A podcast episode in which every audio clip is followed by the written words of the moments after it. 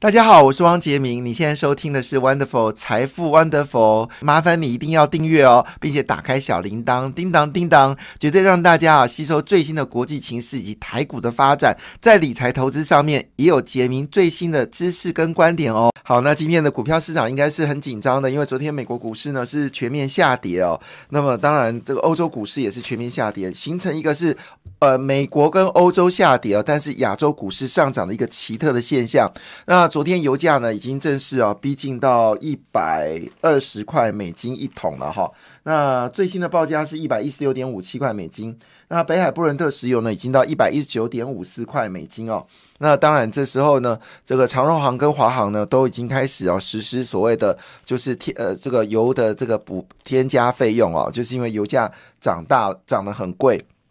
所以呢，这个礼拜六、礼拜天可能大家都要开始留意哦，就是必须要就是有一个所谓的嗯，就是加油的动作，因为电电这个油费呢看起来是持续的高涨哦，让大家心里不安。那当然，昨天以美国股市来看的话呢，纳斯达克是最后跌掉了一点五六个百分点嘛，哈。那道琼工业数跌幅还好，只跌了零点二九个百分点。大型股里面呢，苹果是跌掉零点二个百分点，微软是跌掉一点四个百分点。那 Meta 呢，从来没涨过，就一路往下跌哦，又跌掉了二点四七个百分点。那晶片股部分呢，有些股票上涨了，比如说像是德仪涨了零点五三哦，可是超伟 MD 呢，则是重挫五点三三个百分点。那至于我们的 ADR 部分呢，相对于大盘来说的话，我们跌幅算小的。台积电只跌掉零点七五个百分点，日月光跌掉零点八一个百分点啊。那么联电呢，跌掉零点八三个百分点。但据了解呢，三星、台积电跟这个英特尔呢，呃。有一个讯息传出来，双方在这个小晶片部分呢，会不会有一个合作的机会哦？那如果这个小晶片，就是小晶片的概念是什么呢？因为一般来说，我们晶片就是记忆体，就是记忆体嘛，DDR 三、DDR one、呃，DDR 四啊，DRAM 哈，或者立基型的记忆体哈，这些东西呃叫做记忆体，就像我们大脑有记忆的部分。那另外就逻辑晶片，好，逻辑晶片，那很多嘛，呃，逻辑晶片有非常多公司哈，那。那这个逻辑晶片呢，基本上，呃，你要把它变成有 AI 的功能的话呢，就是要把这两个晶片呢结合在同个晶片上面。小晶片的概念就在这个地方，就是它可能一个晶片呢，其实已经涵盖了记忆体逻辑晶片，还有其他各式各样的这个晶片哦，都在一起哦。那么当然就可以用最小的晶片里面搭载最多的这个呃我们说的这个晶电晶体哦，达到你 AI 的一个智能的一个功能。好，那这部分呢，这个小金面部分呢，据了解呢，日月光是最大的赢家啊。其实日月光，呃，坦白讲，这几年表现的真的很好。那回到我们在基本上来讨论今天的要件哦，其实昨天的这个停电呢，好，让我们真正的思考一个问题，说，呃，到底台湾到底需要什么东西啊？因为昨天呢，因为停电关系呢，很多的厂商啊，就决定了继续增购所谓不断电系统啊，因为实在是受够了停电啊。那没办法，那如果你知道。在这个半导体里面哦，它一旦停电的话，它机台上面所有的晶圆全部要报废，所以都是 millions millions dollars 哦，就是百万美金、百万美美金的损失。那这个损失呢，你只能吞下来，你也不能跟。你的上游厂商说啊，我损失了几百万美金，我现在跟你请求你帮忙一下，不行，对不起，这你要自己吃下来。当然，政府你也可以跟政府求偿啊，这也是可以，因为毕竟是政府供电不足嘛啊。但毕竟你要跟人家求求偿的时间是很漫长的。比较重要的事情是你自己如何在。停电的瞬间，你有足够的一个电力啊，所以昨天的不断电系统呢，股票呢确实有相当可怕的一个涨幅哦。那么涨幅第一名呢是三六二八的银正哦，昨天是。九点九一趴的一个涨幅，另外就是硕天哦，是三六一七的硕天呢，也有五点一零个百百分点的涨幅。那昨天大同呢，已经悄悄的回到三十二块四五哦，之前最低是二十八块了哈。那么最近这两个月时间已经涨了四块钱了，到三十二块四五。那据了解呢，大同最近也推出自己的房地产。那当然，昨天最明显的应该还是。就是我们说的这个太阳能的股票嘛，哈，那太阳能股票第一名涨幅最大是安吉哦，涨了七点一个百分点，第二名是达能哦，涨了五点二六个百分点。那硕和已经很久很久没有涨了，昨天也开始发动，因为硕和最近有两大利多嘛，第一个利多就是太阳能的需求大幅增加，所以它是属于这个银浆啊，就是我们说整个电池里面它有这个银浆跟铝浆来做这个电流的一个供应嘛，哈，就。当太阳能进来的时候，那热热化了这个银浆跟铝浆，然后在这个绿的热化过程当中呢，产生发电的功能。好，就是我们说的银浆跟这个铝浆啊，做在这部分是很有技术的。那当然，它也现在也是这个红海集团电动车的一个伙伴哦，所以。长线来看，硕和还算是一个可以不错的股票，只是它有点贵哦，一百八十三块，还算蛮贵的哈。啊，另外就是茂迪了，茂迪昨天涨到三十三块四五，涨了二点九二趴。国硕呢是涨到二十五点三五，那么涨了二点六三趴。联合再生呢已经回升到二十二块啊，那么涨了一点六二个百分点。那当然这部分呢，大家就关心到离岸风电了，因为据了解，蔡总统在接见工商理以工商协进会的时候说一句话，说还有三吉瓦的电力呢，好会连线哦。所以呢，最近这个所谓的离岸风电股票呢，又被留意了。那么其中呢，其实有一个公司叫华兴了哈。那华兴做电线电缆。那我们知道最近铜价上涨，所以华兴又是利多哦。因为前阵子不是有人去偷那个电线电缆嘛？哎，很难想象偷那么一段哦，金额就上百万哦。所以其实电线电缆是很值钱的。嗯，华兴呢，其实有三大利多啦。第一个利多就是它有做离岸风电嘛。第二，它是电线电缆。第三个呢，它的这个华兴利华，就是我们说的做不锈钢的哦，华兴钢哦。那么最近也是很赚钱。那它子公司有很多公司都非常赚钱的。所以呢，昨天是以三点四七的百分点呢，列为一个上涨最多的一个股票哦。那当然我们知道，风力发电的第一名就是上尾控股了。好，上尾股控控股呢，之前曾经涨到一百二、一百三哦，最近跌回到九十六块钱呢。那会不会？有些机会也值得关注哈。好，另外一部分呢，就是中心店哈。中心店已经慢慢脱离了就赔偿的一个风险了。中心店又是重击。厨电系呃厨电系统也是所谓的离岸风电哦，坦白讲是一只很不错的股票。好，那现在股价呢已经慢慢的回到了四十三点三元了。那么昨天涨了一点六四个百分点，当然这是昨天啊最重要的讯息。我相信这几天呢这些股票呢应该还会持续上涨哦。好，那当然我们就回到最恐怖的事情，就是油价呢已经。逼近到一百二十块美金了，那当然这个价格我们并不会封顶啦，就是说一百二十块就到顶了，不太可能啊，因为毕竟市场还是要寻找俄罗斯缺少的十 percent 的这个缺口。但我必须说一句话了，这十 percent 的缺口是它假设它都不能出口石油的话，全世界有十 percent 的这个石油的一个缺口，但它基本上应该会卖一些到中国，所以呢，这个世界并没有缺口那么大。但毕竟还是缺口。那这缺口数据呢？到目前为止，我们并没有答案哦。到底目前的供需状况是如何？所以呢，股价呢就持续的往上走高哦。那么现在油价呢已经到了一百二十块美金了。那不止油价到一百二十块美金哦，其实昨天呢也看得出来，包括了这个呃台剧、雅剧、台塑，好股价呢都往上攻坚了。那么其中呢，台剧的股价呢是。呃，雅台剧涨到三十一点四五，涨了一点二九个百分点。雅剧呢，则是猛涨了五点零九个百分点哦。那这个相关的权证价格也表现的非常好。那以它业绩来看的话呢，它的这个一月份的年增率呢是雅剧是十六点二一个百分点哦。那这个台剧呢，好，呃，这个一月份的年增率呢，好是高达了。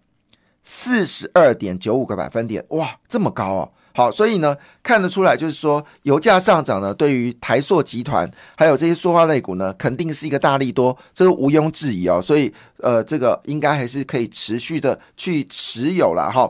那另外一部分呢，当然就指的就是我们说的这些所谓的农产品跟重建的一些概念哦。那昨天呢，小麦价格呢已经正式哦，就是突破了十一美元的大关哦，这创下了十四年的新高。那当然，这个盘中价格是有稍微回到十点九九了哈，但因为乌克兰跟俄罗斯呢，它小麦占全球比例是。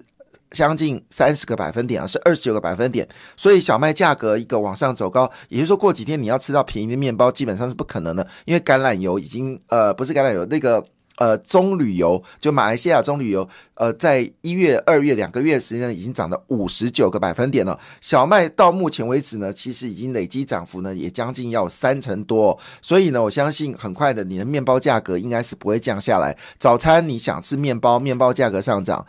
棕榈油上涨，你想吃豆浆，大豆涨了也差不多快三成，然后你想要吃燕麦，就小麦价格也涨了将近有四成，所以呢，今天早餐可能是越来越贵哦，我也不知道该吃什么。那跟我一样一六八哈，早上不要吃早餐。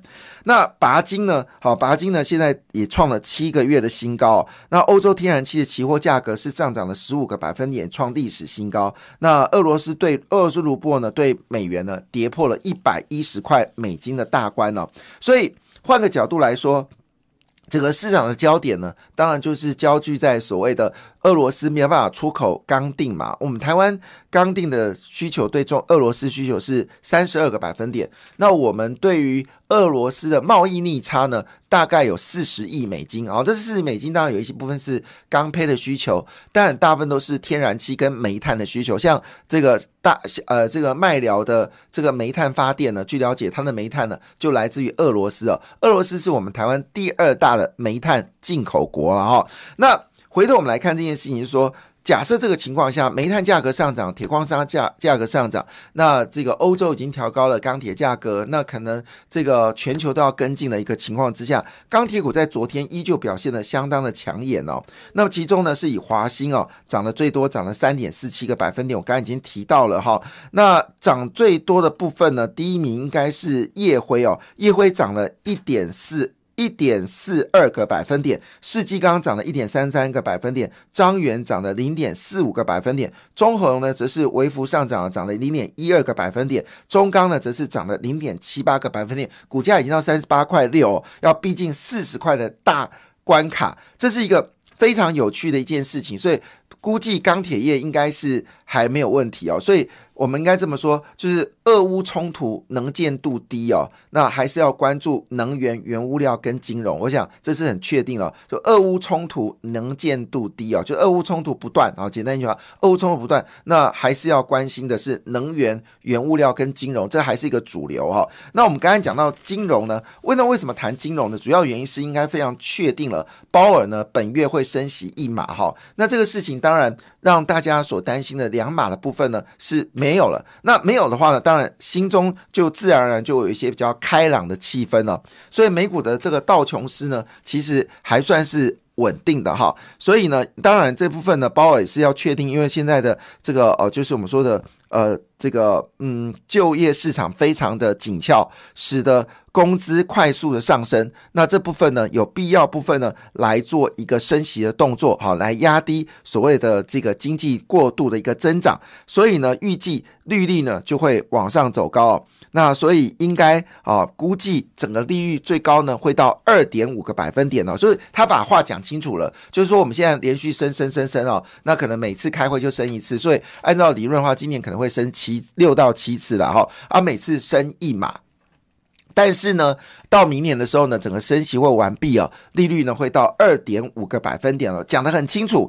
所以看起来基本上来说呢，金融股当然是最大的利多，这个是毋庸置疑。我们已经有很多时间跟大家做报告了哈。那永丰金控的呃总体经济学家呢叫做黄应基哦，那么昨天呢他就发表了一个看法，他说呢台股的目标呢还是。上看一万九千七百点了哦，但是因为升息的关系呢，金融股还是有十到十五趴的一个上涨的空间哦。